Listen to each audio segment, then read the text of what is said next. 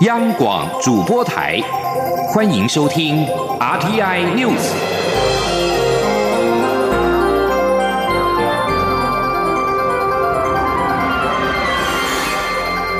听众朋友您好，欢迎收听这节央广主播台提供给您的 RT News，我是张顺祥。今天四号是六四事件三十周年，蔡英文总统在脸书上面贴文表示，一个国家文明与否，端视于政府怎么对待人民，怎么对待过去的错误。蔡总统在文中表示，今年是六四三十周年，全世界的焦点都在关注当年天安门前上千名青年丧失宝贵生命的真相，以及现在中国对香港自由的侵蚀。蔡总统认为，还有许许多多自由倒退的例子，证明了一国两制下的香港一国正不断的侵蚀两制。这个现象也凸显了民主跟威权两种制度不可能共存于一个国家的内部。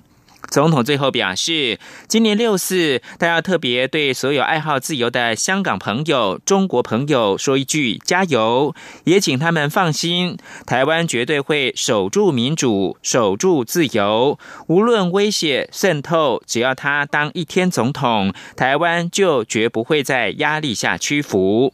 而行政院长苏贞昌则是表示，人民追求自由民主是非常正常的事。三十年前，中国人民争取民主自由，但被坦克跟军警压倒。他向中国人民的勇敢致敬，也非常期待中国随着经济成长之后，能够早日的开放民主。请听央广记者刘品溪采访报道。新竹市二零二零年北水南送计划工程四号开工，行政院长苏贞昌上午特地南下出席开工典礼。被问及如何看待中国大陆六四事件三十周年，苏贞昌表示，人民追求自由民主是非常正常的事。台湾也历经过国民党一党戒严统治压制的时代，台湾人民能够走到今天的民主自由非常难得，也非常可贵。苏贞昌指出，三十年前，中国人民也是想要走出民主自由，但被坦克与军警压倒。他非常期待，随着经济成长，中国能够早日开放民主。他说：“三十年前，北京天安门，中国人民也是想要走出民主自由，很可惜，面对坦克军警，把民主的也压倒了。我们非常的。”为中国人民的勇敢致敬，也非常期待中国随着经济成长后，也能够早一天民主自由开放。这相信也是人类走向更为民主，同时更为尊重人的尊严应该有的事。此外，苏贞昌表示。他出席的这场开工典礼是政府前瞻基础建设中的一环。过去，民进党政府编列前瞻预算时，在立法院遭到在野党一再背戈，被批评是为了选举绑桩。但现在可以看到，是为了民生，改善地方的饮用水，并建设清水环境。他感谢立法院最后能够通过预算，也感谢新竹市立委、民进党团总召柯建明当时的努力。央广记者刘聘熙的采访报道。而美国在台协会 AIT 今天上午举办了“志同道合”这个“志”是智慧的“智”数位对话论坛。由于适逢六四三十周年，美国在台协会台北办事处长厉英杰致辞的时候表示，三十年前的今天，天安门广场发生悲剧性的事件，是因为北京。专制领导人认定其体制无法兼容公民意见，他希望三十年后的今天，全球自由社会都能够赞扬从参与式民主获得不凡的力量。央广记者王维婷的报道。美国在台协会四号举办四十周年系列活动，志同道合数位对话论坛，探讨如何增进台湾在全球社会的角色。包括 AIT 台北办事处长厉英杰、外交部政务次长徐思俭、政务委员唐凤等都出席活动。由于今天是六四事件三十周年，厉英杰在开幕致辞时表示，他以四个增进为主题发表四篇演说，并启动主题数位对话，然后以论坛的形式讨论对话成果。李英杰表示，三十年前的今天，北京专制的领导人认定其体制无法包容公民意见，中国政府做出一连串的决定，导致上千人伤亡。李英杰说，相较之下，台湾的民主社会则明白体制的力量来自于人民，而非人民力量来自于体制。当各界都在纪念六四事件的同时，他希望全球自由社会都能从参与式民主获得力量。Thirty years ago today. in Tiananmen Square, the authoritarian leadership in Beijing decided that its system could not accommodate the feedback of its citizens. The PRC made a series of fateful choices that day that led to the death and injury of thousands. In contrast, Taiwan's democratic society understands that the power of its institutions is derived from the people, not the other way around. As we remember the tragedy of 30 years ago, I hope that free societies around the world are celebrating the strength they derive from participatory democracy, just as we are today. 政委唐凤受访时表示，根据数位对话的意见，台湾是全球对抗专制的前线，捍卫法治、集会自由和多元宗教，以及重视民意的指证。 他表示，台湾跟美国一样，都希望政府施政更透明。但是从中国的角度来说，是希望人民对政府更透明。台湾不断示范民主创新给周边国家，台湾有不同的民主发展方式，这套方式不会牺牲经济、环境或是社会利益。外交部政次徐思俭则说，台湾经过多年努力，在自由和民主方面居亚洲领先地位，也享有经济和政治稳定。在六四纪念日的今天举办这场论坛，意义深远。希望中国能够走上民主化的稳健道路，这对中国的国际地位、区域稳定和两岸关系都会是正面发展。中央广播电台记者王威婷采访报道。今天是六四三十周年，多个公民团体将在中正纪念堂举行纪念晚会。副总统陈建仁将会出席并且致辞。多位六四亲历者与香港前铜锣湾书店的店长林荣基也将出席。另外，今天下午还有一场六四周年自由音乐节将在台北举行，一起用音乐来纪念六四。而在香港，今天是北京六四事件三十周年，港人继续以悬挂幡旗跟集会等予以纪念，传承六四精神，并要求平反六四。不过，今天凌晨悬挂在壁架山上的“无望六四”条幅，清晨六点多左右已经被消防员拿掉。另外，今晚将如常在维多利亚公园举行悼念六四烛光晚会。智联会主席何俊仁说：“今年是六四事件三十周年，也是五四事件一百周年。相信港人情绪比较高涨，出席晚会的人将会比较多。”而香港的行政长官林郑月娥早上被记者询问港人纪念六四时，没有提及六四的字眼，仅表示尊重市民的集会自由。而在美国，国务院在北京时间今天凌晨零点发出声明，悼念三十年前发生在北京天安门的英勇抗议行动。美国国务卿蓬佩奥呼吁中国全面的公开调查，并停止迫害人权。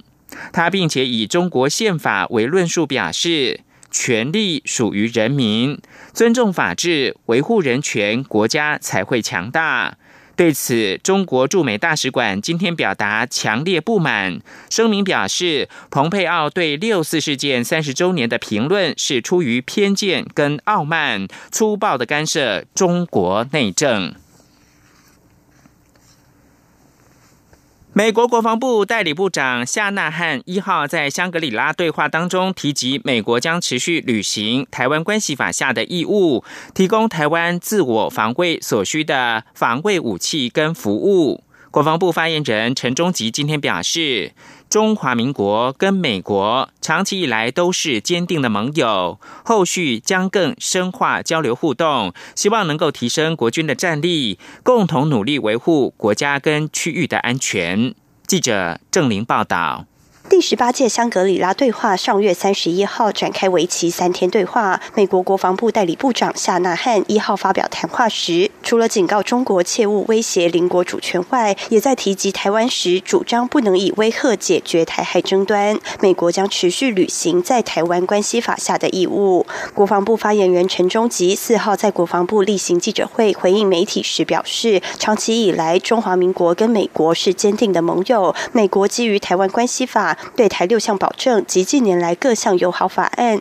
包含军事交流、采购武器等合作，都在密切进行中。中华民国跟美国是坚定的盟友，我们都有共同的核心价值，那就是自由、民主还有人权。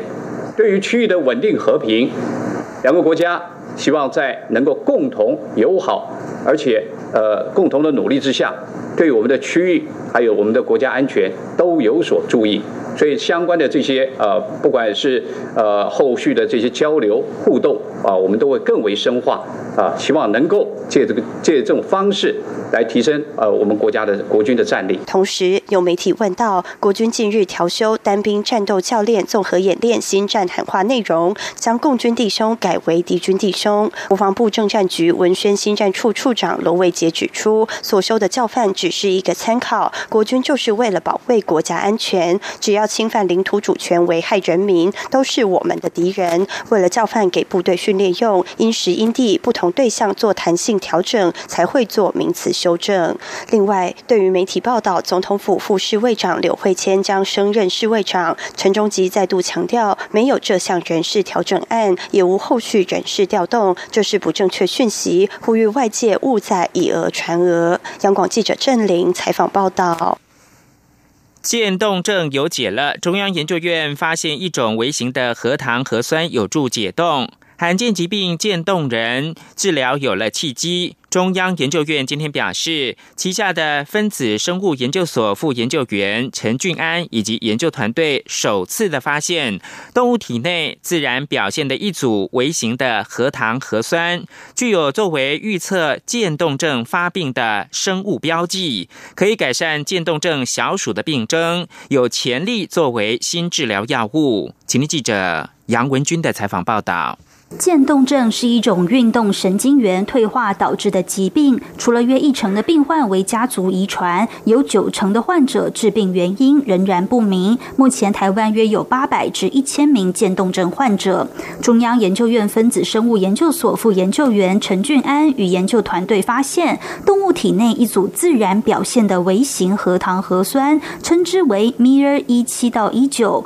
在四肢运动神经元的表现量特别高，却在渐冻症小鼠发病前显著减少，这也是全球首次发现米尔一七到一九具有作为预测渐冻症发病的生物标记。陈俊安指出，研究团队进一步将渐冻症小鼠体内的米尔一七到一九表现量提高，发现可以延缓小鼠瘫痪的时间，显著增进其运动能力，小鼠平均寿命也延长百分之十四。陈俊安说：“那另外呢，如果我们将这个小昂 A 米尔一七九二啊，在小老鼠里面做大量的表现，做基因治疗的时候，我们可以看到这个小老鼠的啊渐冻症小鼠的生命可以从一百啊四十天、四十五天左右延长到将近一百啊七十五到一百八十天，所以在这个生命的延长上面也有显著的治疗效果，所以将来它也有可能作为一个基因治疗可以作为的。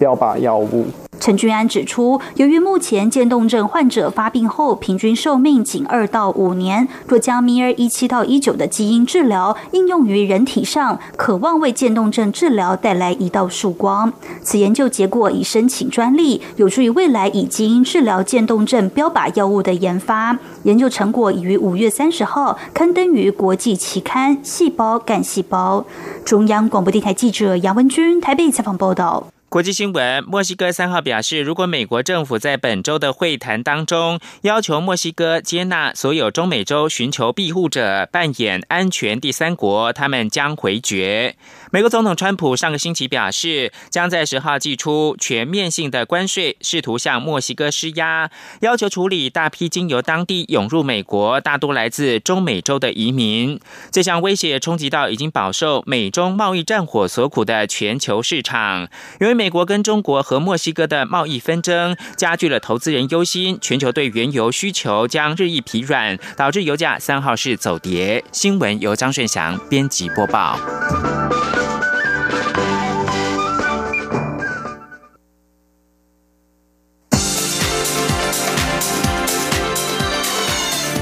是中央广播电台台湾之音，欢迎继续收听新闻。欢迎继续收听新闻，我是陈怡君。少年事件处理法日前在立法院修正通过，司法院今天表示，未来七到十二岁的触法儿童将会去刑罚化，回归教育、社福等行政体系协助，并且去除余犯身份标签，改以曝险少年来取代。这是少年司法制度的重大变革，更是与世界接轨的重要里程碑。记者欧阳梦平的报道。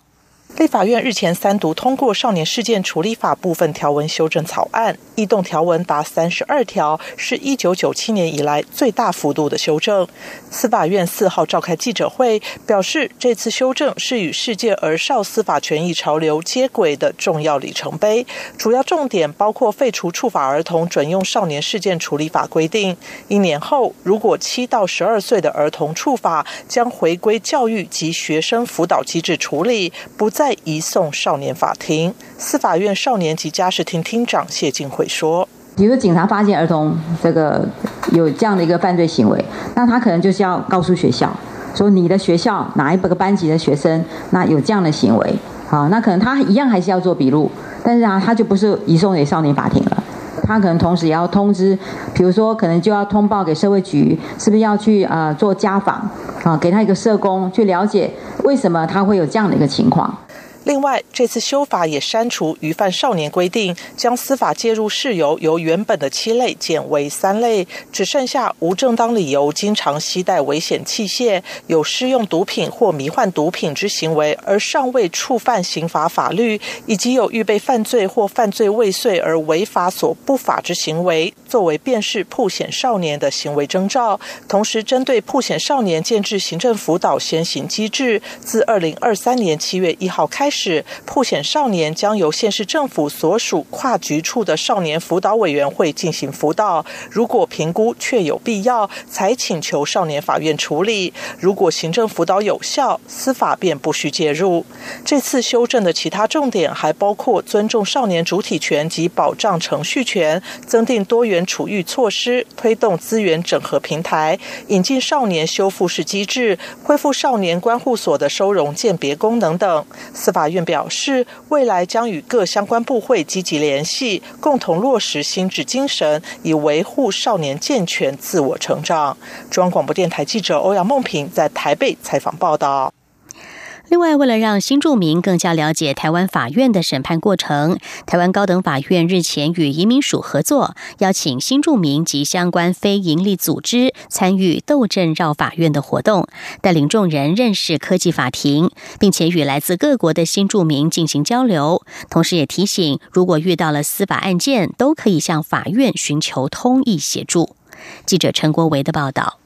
台湾高等法院举办参访活动，邀请新住民了解台湾法院的审判过程。参与团体包括台湾新移民家庭成长协会、台湾新住民发展协会、台北市赛珍珠基金会等十个 NGO 团体，涵盖越南、泰国、印尼、菲律宾等七国新住民，约有四十人参加。台湾高等法院行政庭长林瑞斌表示，高院特别介绍科技法庭及延伸法庭的运用情形，让参访者深刻感受采用电子化。设备的科技法庭可透过电脑投影布幕，将卷内资料在第一时间让法庭内的所有人看到。如果当事人对某部分的证据或资料有疑问，随即就能提出。即使有证人无法亲自到庭，也能透过相关设备进行远距讯问，使诉讼程序真正做到公正、公开、透明。以前就一套卷证资料，那可能当事人如果少的话没有问题，可是如果很多就没有办法用公开的方式第一时间。大家都看得到。那有了电子科技法庭以后，这个问题都就可解决了。林瑞斌也率同法官许延造等人和新住民朋友进行意见交流。相关团体提出的问题相当深入，包含配偶离婚诉讼上的保障、若有违法行为的强制出境方式、刑事案件量刑轻重的问题，以及相关民事调解案件能获得哪些协助。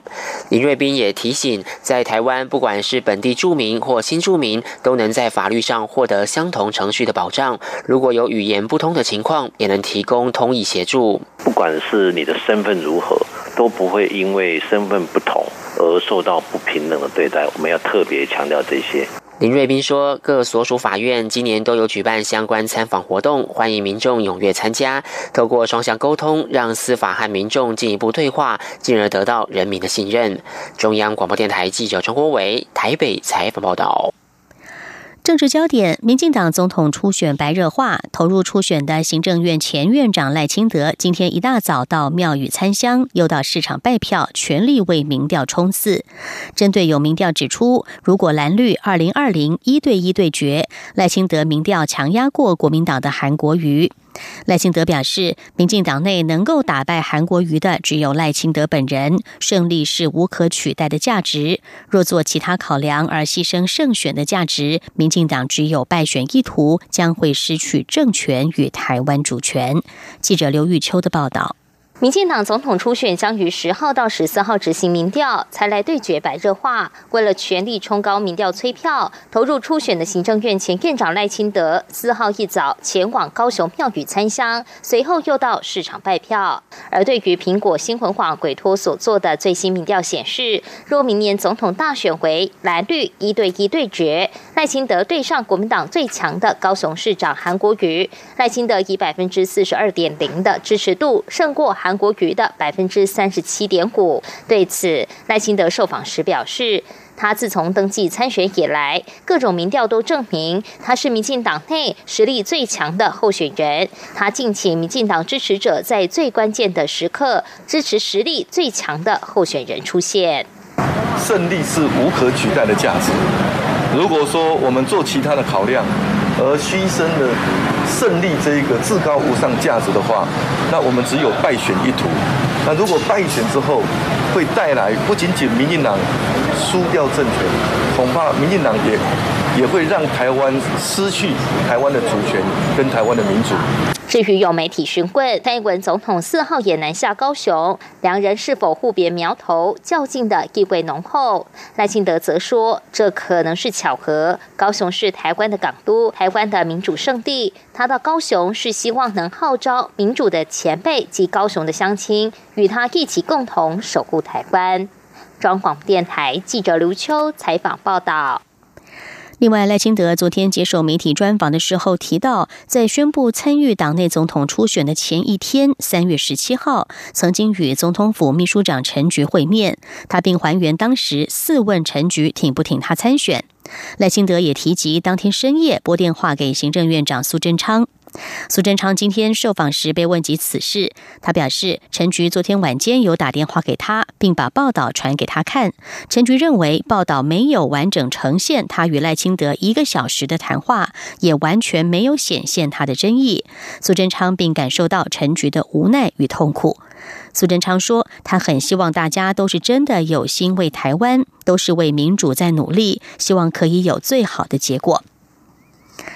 民进党总统初选下周就要进行民调对决了。蔡英文总统这段时间仍以国政推动为优先，因为初选民调纳入了手机。蔡正营近期也强化在网络方面的支持声量，在蔡英文的赖官方账号推动驻英台任务，呼吁支持者帮忙拉票。蔡英文三号晚间也透过脸书强调，驻英台就是帮助蔡英文守护台湾。蔡英文在脸书表示，过去三年面对中国的禁逼，他不曾屈服，并坚定捍卫主权、维护自由民主，也得到国际社会的支持。蔡英文强调，守护台湾是他的承认与承诺。在在野党来势汹汹，二零二零唯一胜选的机会不能够只靠一个人，必须团结所有人的力量，再一次一起面对挑战，让国家不会再走错误的回头路。财经焦点：美中贸易战局势越演越烈，有学者示警，厂商已经减少采购，恐怕会延后景气复苏的时程。经济部在今天则是指出，尽管下半年为接单旺季，但是贸易战牵涉产业广，如果持续悬而未决，可能会延后外销订单翻红的时程。不过目前看来，应该是不会出现如金融海啸般的瞬间崩溃，急转直下。记者谢嘉欣的报道。先前经济部预期美中贸易战持续开打，上半年外销订单恐持续衰退，最快七月进入接单旺季才有机会转正。如今美中贸易协商未果，不利因素恐将持续。台经院景气预测中心主任孙明德也示警，厂商已减少采购，下半年景气复苏可能要再多等一下。对于接下来的外销订单表现，经济部四号指出，目前尚未对厂商做最新调查。不过，此次贸易战牵涉到电子业、科技业，在悬而未解的情况下，不确定因素加重，也让前景变得较难判断。外销订单转正的时机，不排除可能会延后。至于未来是否出现比金融海啸更大的海啸，经济部认为，就外销订单而言，不至如此，因为厂商都有在营运。经济部统计处长林丽珍说：“订单就目前的话，其实不会说一下子有巨大的变化啦。跟金融海啸，我是觉得金融海啸是那时候是一下子哦就急转直下的。那目前的话，因为厂商也有一些营业对策。”他也有警觉性哦，那有一点时间可以来反应啊，就时间点上哦，不会像金融海啸那样子一下急转直下，马上下来这样。针对美中贸易战，经济部先前强调，政府会预判贸易情势，提前应应，并把握机会带动产业升级转型，绝不会盲目乐观。中央广播电台记者谢嘉欣采访报道。国际消息，路透社在三号报道，美国政府正在着手向南海地区的四个盟国出售监视无人机。在此同时，美国代理国防部长夏纳汉则表示，华府将不再回避中国在亚洲的行径。报道指出，无人机将提供更大的情报收集能力，渴望限制中国在这个区域的活动。夏纳汉一号在亚洲安全会议香格里拉对话发表演说时，在指控有某些行为者破坏区域稳定时，并没有直接点名中国，但他接着表示，美国不会忽视中国的行径。五角大厦是在五月三十一号宣布将出售三十四架波音公司生产的扫描鹰无人机给马来西亚、印尼、菲律宾和越南政府，总金额四千七百万美元。五角大厦表示，这项军售包括了备用及修复零件、支援设备、工具、培训和技术服务。设备工作预料将在二零二二年三月之前完成。中国声称拥有几乎全部的战略南海主权，并且经常猛烈批评美国和其盟友在中国占领岛屿附近的海军行动。包括了汶莱、印尼、马来西亚、菲律宾、台湾和越南，也都主张拥有南海的部分主权。根据西藏之声三号的报道，在美国纽约与新泽西州藏人协会的长期努力游说之下，纽约市政府同意将皇后区第三十二街更名为西藏路。在藏人协会新建成的西藏社区文化中心落成仪式上，藏人们正式更换了街牌。这座新西藏文化中心就坐落在西藏路上。美国纽约与新泽西藏人协会举办大型聚会，为新建成的西藏文化中心揭幕。藏人行政中央司政洛桑森格以及纽约市议员布拉莫等人受邀，同当地藏人一道参加庆祝的仪式。根据了解，纽约与新泽西藏人协会数次向纽约市政府申请，要求将三十二街更名为达赖喇嘛路或是西藏路，终于在去年获得了市政府的批准，并且在新文化中心的落成仪式上正式更换街牌。